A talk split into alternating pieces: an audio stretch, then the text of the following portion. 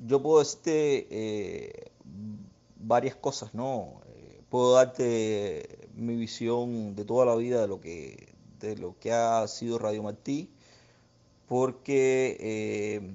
si bien la emisora no ha tenido en mí como joven, como adulto, una influencia directa, porque ya te estoy respondiendo que en este minuto yo creo que la influencia que pueda tener Radio Martí en el pueblo cubano de a pie, eh, muy baja, es prácticamente nula. No creo que por un problema de falta de aceptación del, pueblo cubano del mensaje que transmite Radio Martí, todo lo contrario, sino porque ciertamente el gobierno cubano ha hecho su mejor esfuerzo y ha dedicado muchísimos recursos para bloquear eh, la posibilidad de que, de que, el pueblo cubano, que el pueblo llano, pueda disfrutar libre y sin obstáculos eh, de los contenidos de Radio TV Martí.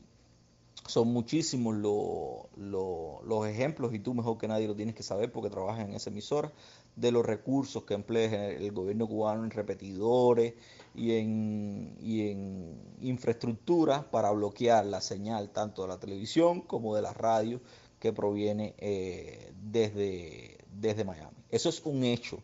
y ese hecho pues se traduce en que mi generación o incluso las generaciones más jóvenes que, las mías ni tan siquiera eh, prácticamente conozcan eh, el trabajo de, Radio Martí. Sin embargo, yo sí creo que la labor eh, de Radio TV Martí ininterrumpida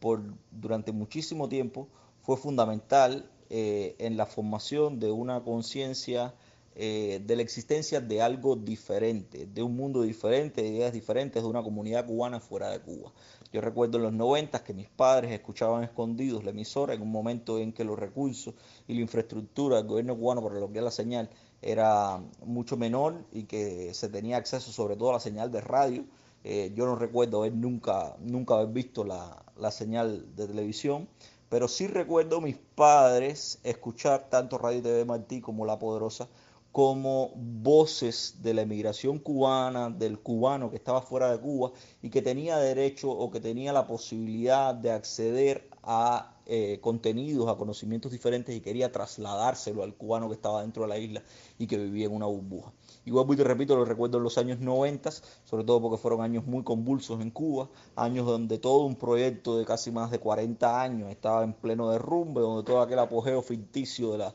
de la economía estaba en, en pleno derrumbe, y Radio y TV Martí